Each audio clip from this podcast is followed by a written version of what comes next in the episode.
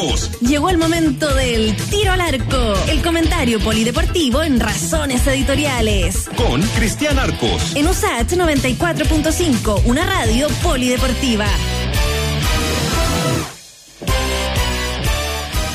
6 con 40 minutos, saludamos a don Cristian Arcos. ¿Cómo está Cristian?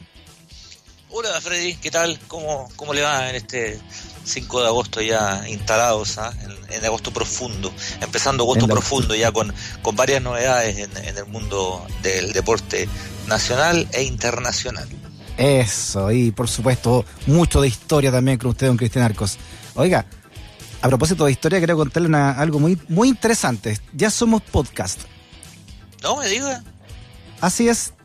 Ah, estas cosas que conversábamos entre los dos están alojadas en un podcast. Me lo acaba de anunciar con aplauso aquí, incluso memes y demás. Es la editora Emilia Aguilar. ¿ah? Así que ya somos podcast. Muy bien, muy bien, me alegro mucho. Cosa que las la tonteras que hablamos las pueden escuchar varias veces. Entonces está, está bien. Quedan para siempre. queda, registro.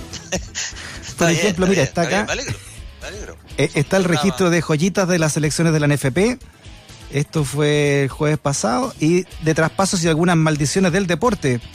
¿ah? Sobre cómo se están moviendo los pases del viejo mundo. Esto también es del jueves. Mire, ya tenemos al menos dos.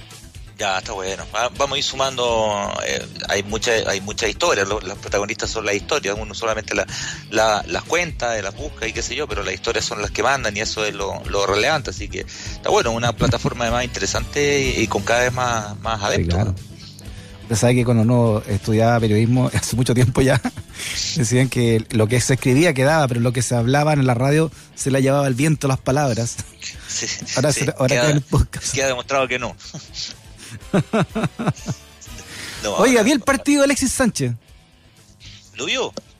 Vi el partido, fue, empezó a las 3 de la tarde. Sí, empezó a las 3, no, no, fue, no fue un gran partido, de hecho. Eh, lo, gana, lo gana el Inter con sufrimiento. El Inter siempre sufre. ¿eh? Eh, le ganó al Getafe, que es un equipo ahí nomás, digamos. dentro, de, de, hecho, dentro del fútbol español es un equipo de, tono menor. Alexis arrancó el partido de suplente. ingresó en el, en el segundo tiempo, pero, pero claro, empieza el partido, el Inter hace, abre la, la cuenta más o menos rápido, pero después el Getafe tiene la posibilidad de empatar y pierde un penal, entonces ahí es donde aparece cierto, de pronto esta, estas categorías de, de, los equipos, ¿no? Porque ahora ya no era la presión del estadio lleno, no, no, mm. no, simplemente eh, el, jugador eh, desvía su, su penal, después anota el, segundo, el, el Inter, y por ahí tuvo alguna posibilidad, de hecho Alexis tuvo una, tuvo una, una clara oportunidad de gol que lamentablemente en la definición se le fue, se le fue y no, No pudo. No, no. Oiga, ¿sabes lo que la impresión que me dio? Eh, primera vez que veo un partido en pandemia. Nunca había visto un partido sin público eh, y es bien fome en realidad. Eso es lo primero. Segundo, eh, el equipo de, Alexis Sánchez está muy mal planificado, muy mal armado, no tiene medio campo, no se sabe quién conduce. Estos dos delanteros, Lautaro y, Lukaku, están como a lo, ya se la tiran para adelante para ver qué hacen, ¿no?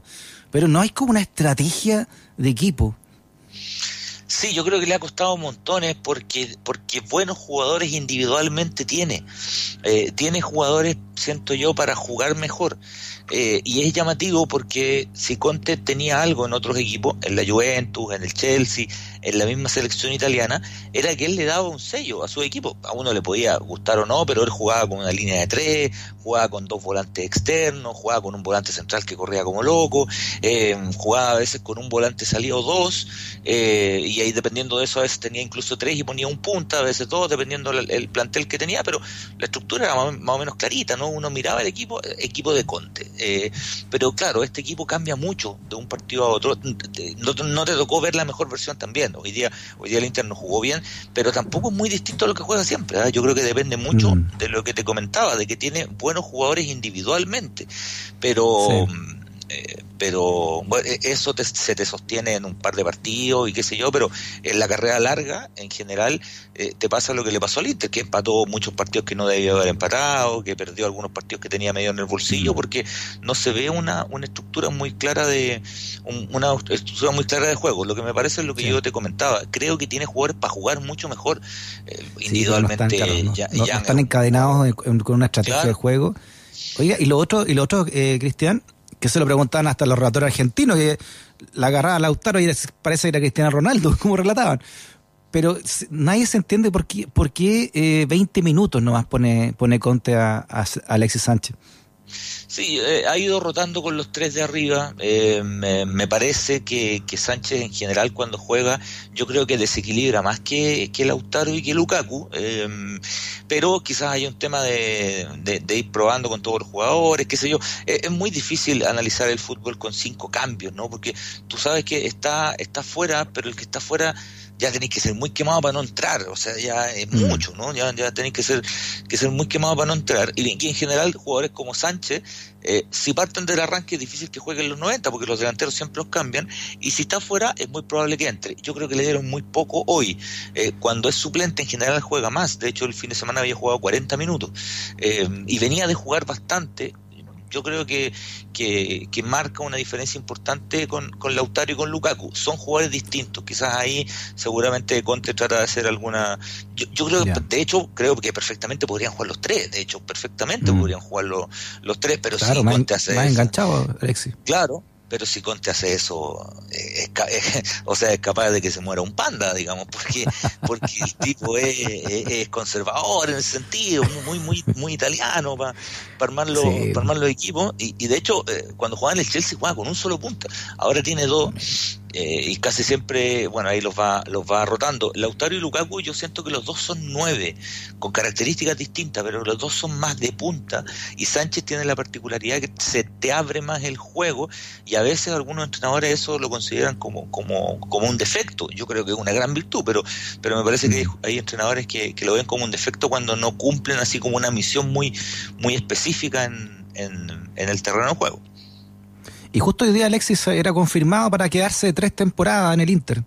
Sí, fue, fue confirmado ya. Eh, mañana se hace el anuncio oficial, pero hoy día Giuseppe Morata, uno de sus dos directores deportivos, lo, lo anunció. Eh, va a estar tres años más. Eh, fíjate que en una transacción en donde el United básicamente se ahorra el sueldo de Alexis, que lo tenía como uno de los mejores pagados de la Premier League, y ahora con esta reducción de salario gigante, es uno de los cinco jugadores mejor pagados de la Liga Premier italiana. O sea, de la liga italiana, para ver la cantidad de lucas que, tenía Alexis, pero a mí me parece que es una buena noticia que le va a permitir jugar eh, incluso en lo que viene em, con algo más, más relajado. Em, el, la Europa League, si pasa, eh, mañana el Bayern Leverkusen, eh, va, que jugó contra el Rangers y ganó 3 a 1 su primer partido, se, se toparía con el Inter y tendríamos ahí un oh, duelo de, chilenos en, en cuarto final. El equipo de Charles con el equipo de, de, Alexis en los cuartos de final de, de, esta Liga de Campeones, que se, perdón, de esta Europa League que se juega en, en Alemania. El viernes parte de la Liga de Campeones. Va a estar entretenido eso, ¿ah? eh, partidos de Champions el fin de semana, que comúnmente eso no ocurría. Van a, van a estar a partir del viernes partidos de, de Liga de Campeones. En esta pasada no está Vidal, porque Vidal lo expulsaron en el partido anterior. En el último partido de Champions contra el Napoli lo expulsaron.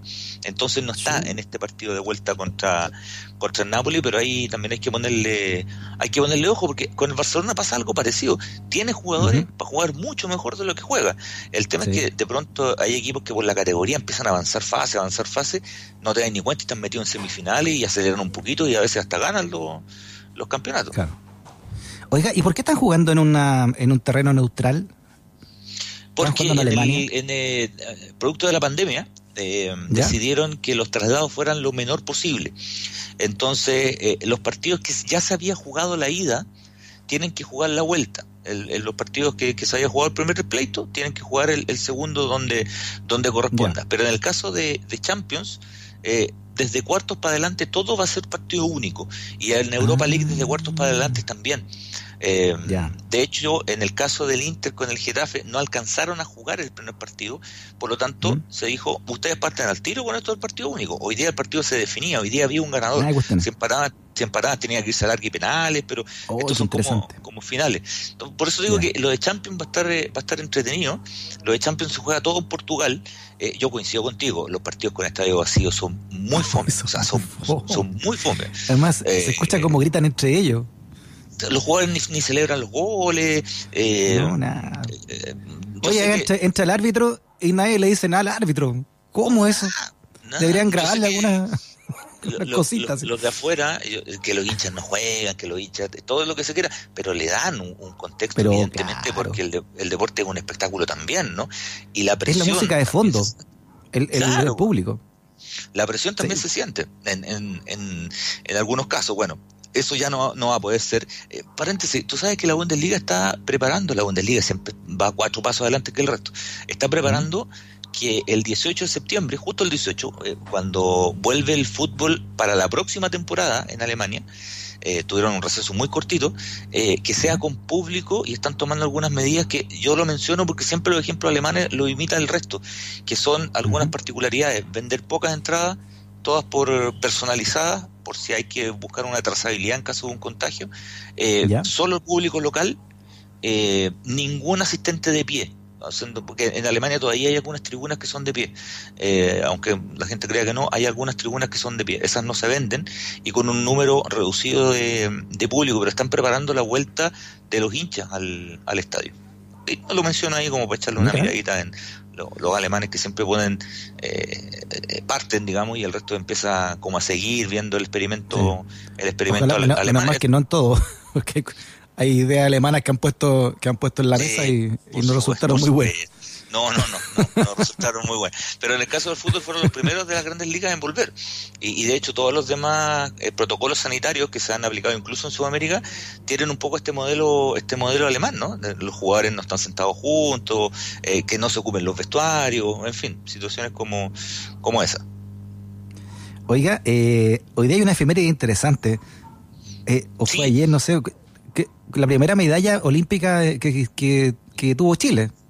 Yo creo que una efeméride es súper importante para el deporte chileno eh, y, pasa un poco, un poco colada, ¿no? Es, es, es un día como hoy, 5 de agosto de 1928, son 92 años, de la primera medalla olímpica de Chile, que tiene, evidentemente, como siempre pasa en los casos de Chile, una historia eh, y una leyenda eh, y un mito y, todo alrededor de Manuel Plaza, que debe ser el deportista chileno de, atletismo de fondo, de pruebas de fondo, las pruebas largas, 5.000, 10.000 y maratón, más importante de toda la historia. O sea, no hemos tenido a nivel masculino, femenino sí, con Eric Olivera, por ejemplo, que participó en cinco Juegos Olímpicos, pero a nivel masculino, eh, por ahí apareció el mundo ven que algún otro, pero no hubo mm. ninguno que tuviera una bueno, participación. Bueno, el Keitel también, que en algún momento fue el, blanco más rápido del mundo. Claro, pero esas eran pruebas de velocidad. Yo, te digo las pruebas de, fondo, las pruebas largas, de 5.000, 10.000 o, o, maratones, ¿no? Ahí a mm. Chile le ha costado, le ha costado un mundo. Fíjate que Manuel Plaza, eh, bueno, contar un poco la historia de él, porque es parte de, lo bueno que tiene esta, precisamente este relato. Manuel Plaza nace en Lampa, en, una familia muy pobre, se trasladan a Santiago y viven cerca del sector de San Alfonso, cerca del, del Club Hípico, ¿no? Ahí es donde él, él se cría y él, siendo muy niño, era suplementero. Eh, estamos hablando de la década del, del, del 10, de principios de siglo. Eh, era suplementero en la época en que los chicos que, eran suplementeros corrían, corrían con el diario, literalmente lo llevaban corriendo de, de, un sitio de un sitio a otro, a quien se lo pedía o para venderlo, incluso corrían con, con el diario en, en, la mano, digamos, y, partían corriendo. Eh, él siempre ha dicho que así empezó a correr, ¿no? Obviamente de, de, un modo medio medio amateur absolutamente, pero pero para ganarse unos pesos, ¿no? Una, eh, un tema económico para, para su familia.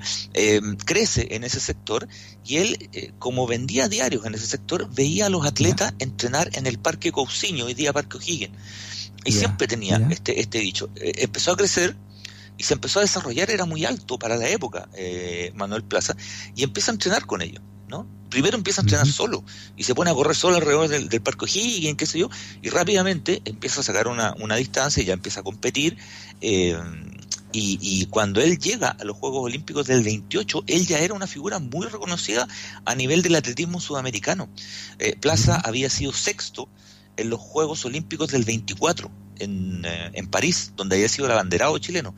Ya había sido campeón sudamericano de 5.000, 10.000 y de maratón.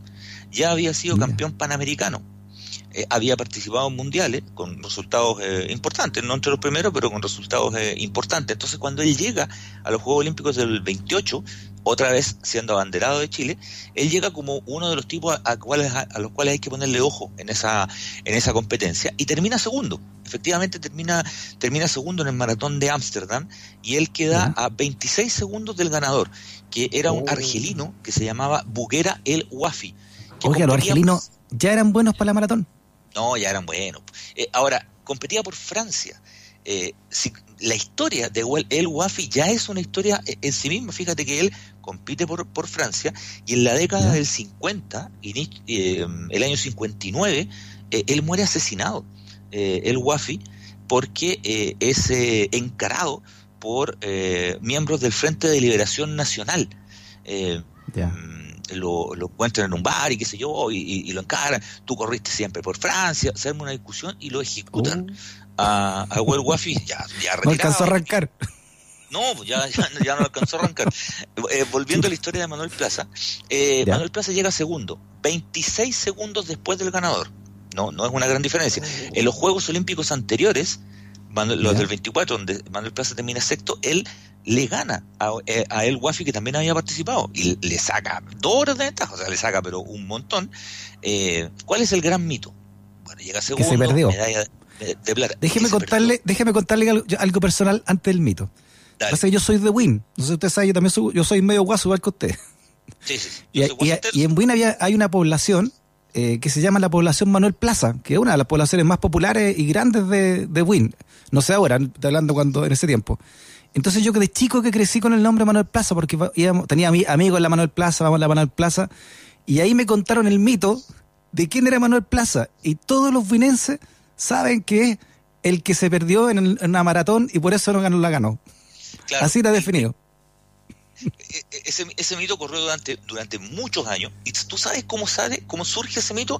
Surge por el propio Manuel Plaza, que en una entrevista años después de haber hecho esta, esta maratón, comprenderás que el año 28 no habían grandes medios de prensa. Hay un video por ahí circulando en YouTube donde sale el final de la carrera cuando él llega, que, que, es muy enternecedor el video, porque tú lo ves llegando a la meta, el tipo sonriente, así como muy orgulloso, un video muy bonito. Eh, eh, en una entrevista, en una revista que, que, existía en ese tiempo que se llamaba Barra Brava, eh, Manuel Plaza dice que él se perdió que en vez de hacerlo a los Eliseo Salazar, en vez de doblar para la izquierda en una esquina, dobló para la derecha. Y cuando se dio vuelta, cuando se dio, cuando se dio, cuenta, se dio vuelta, tomó el camino correcto y ya lo había pasado el, el, argelino.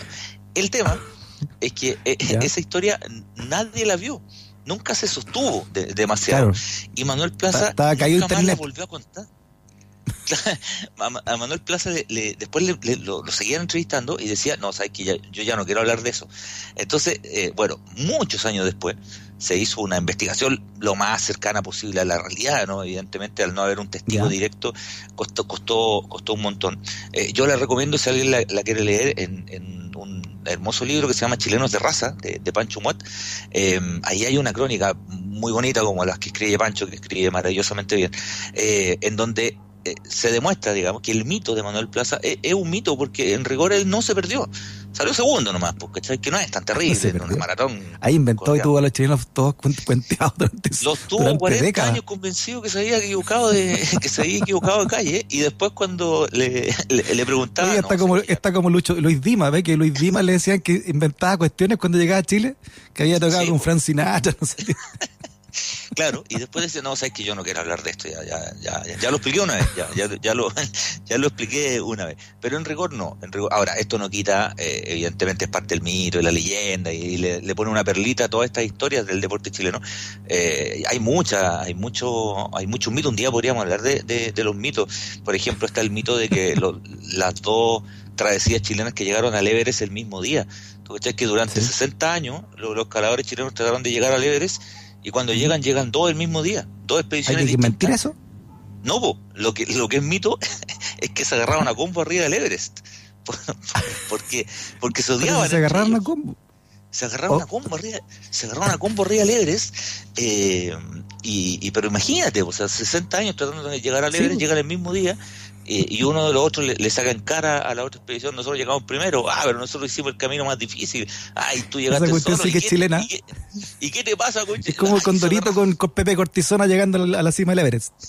Claro, bueno, todo eso, todos esos mitos que, tienen parte de realidad y parte de, no, el, deporte chileno está lleno. Y Manuel Plaza yo creo que es uno de, de los primeros. Ahora, te repito, Manuel Plaza es el fondista más importante de la historia de Chile todavía. Y, fíjate que marca la primera de las 13 medallas que tiene el deporte chileno. Chile tiene muy pocas medallas en los Juegos Olímpicos y Manuel Plaza fue, fue, fue la primera. Y lo otro que te comentaba era que él corre eh, cuando gana esa medalla de plata, él corre un poco con la presión de ser uno de los favoritos. O sea, él responde a ser uno de los favoritos porque venía de ganar sudamericanos, panamericanos, de ser sexto en los olímpicos anteriores. Y eso no es fácil, nunca es fácil responder a la expectativa y él, y él lo logró, lo hizo.